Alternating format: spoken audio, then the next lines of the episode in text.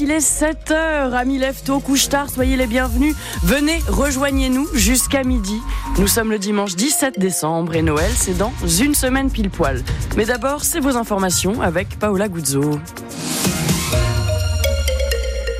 Dans le Haut-Rhin, un camping fait le plein pour les marchés de Noël. Son marché de Noël attire tellement de monde que la commune de Kaisersberg a ouvert son camping. C'est un pari gagnant parce que de nombreux camping-cars y stationnent chaque fin de semaine depuis fin novembre, Guillaume Schum. C'est la première fois que la gérante du camping de Kaisersberg, Marilyn Aiglin, ouvre ses emplacements pour les camping-cars, pour les marchés de Noël. Elle a surtout des pointes les vendredis, samedis et dimanches.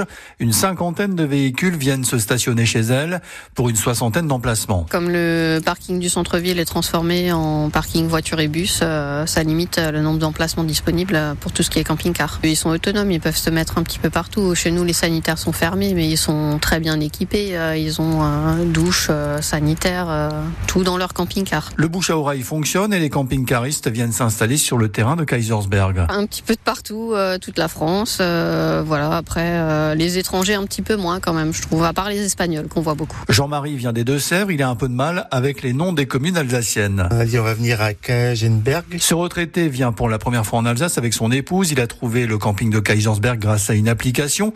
Il est content car il est difficile de stationner. Très difficile. Il y a un autre emplacement plus loin là, mais bon, ça va être la cohue euh, ce soir pour le marché de Noël. Donc euh, on vient ici, c'est beaucoup plus tranquille. Pour pas déranger déjà, déranger la population. Et puis on est bien dans un terrain de camping, on est, on est au calme, tranquille. Le camping est ouvert encore aujourd'hui, mais aussi demain et mardi. Mardi, il referme ses portes puisque le marché de Noël de Kaisersberg se termine. La charmante ville de Kaisersberg avait été élue village préféré des Français il y a sept ans des résidus d'explosifs retrouvés dans le lac de Gérardmer. L'eau pourrait être polluée par des dépôts de munitions qui datent de l'une des deux guerres mondiales. L'association scientifique Odysseus 3.1 a notamment trouvé des traces de TNT, des résidus potentiellement cancérigènes, alors que cet été, en pleine sécheresse, la municipalité a puisé dans l'eau du lac.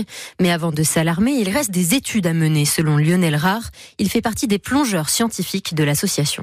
Ce qu'il faut en conclure pour moi, c'est que là, pour l'instant, c'est une étude exploratoire qui va amener d'autres études par la suite pour pouvoir réaliser notamment une bathygraphie précise du lac pour savoir où elle se situe et pouvoir mettre en place d'autres protocoles scientifiques pour avoir encore plus de connaissances. À titre personnel, je pense qu'on est éloigné d'un danger pyrotechnique. Par contre, on s'est aperçu qu'il y avait des traces de TNT dans de la flore. Donc, ça sous-entend qu'une partie de la biodiversité est impactée. C'est pour ça qu'il est vraiment intéressant maintenant qu'on a ces analyses en explosif, parce que ça n'avait encore jamais été fait avant, et eh ben de continuer à les faire pour qu'on puisse euh, être une bonne fois pour toutes, soit serein, soit, ce qui serait à mon avis plus le cas, euh, en mesure de pouvoir éradiquer cette source potentielle de pollution. Nous, sommes là pour euh, apporter également des solutions avec nos compétences pour accompagner les autorités dans ce sens.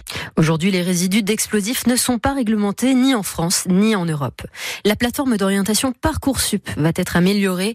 Une meilleure navigation, il y aura des fiches sur, sur chaque formation. On saura notamment à quel point elle est sélective, quels sont les débouchés et les étudiants devront créer leur profil dès la seconde. Selon la ministre de l'Enseignement supérieur, la plateforme Postbac ouvre mercredi. Paris demande que toute la lumière soit faite sur la mort d'un agent, agent du ministère des Affaires étrangères à Gaza hier. La maison dans laquelle il s'était réfugié, à Rafah, dans le sud de la bande de Gaza, a été bombardée mercredi soir par l'État israélien. Il a succombé hier à ses blessures. Plus que sept petits jours avant Noël. Qui dit Noël dit cadeau, qui dit cadeau dit paquet cadeau qui en jette. Et depuis quelques années, il y a de plus en plus d'emballages en tissu. Même les commerces s'y mettent, à l'image de la librairie Quai des Brumes à Strasbourg. Ils emballent leurs livres dans des chutes de tissu. Arnaud Velasquez est le co-gérant de la librairie. On a fait un appel aux dons à la clientèle, euh, les rebuts de tissu. Alors on a une seule exigence que ça fasse au minimum 50 cm par 50 cm. Si c'est plus grand, nous on redécoupe, on met à la bonne taille. On a regardé quelques tutoriels sur internet qui expliquent comment faire un furoshiki, qui est le nom euh, japonais. Et puis c'est plutôt bien accueilli, ça plaît, c'est vrai que c'est très joli. Quel que soit le tissu, le rendu est plutôt sympa. Et puis ferait de manière plus pragmatique, effectivement. Hein, L'an dernier, en termes de métrage de papier, je crois que nous avons évité d'acheter quasi quasiment un kilomètre et demi de papier. Ça fait beaucoup de rouleaux et c'était pas loin de 500, 600 euros d'économie. C'est la deuxième année que la librairie utilise ce type d'emballage réutilisable, donc plus écologique. La successeuse d'Indira Ampio a été désignée hier soir. Eve Gilles, Miss Nord-Pas-de-Calais, a été sacrée Miss France 2024.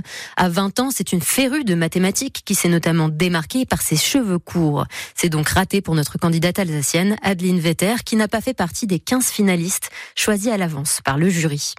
Et le Racing peut-il enchaîner deux victoires à la suite? Ce serait la première fois de sa saison en Ligue 1.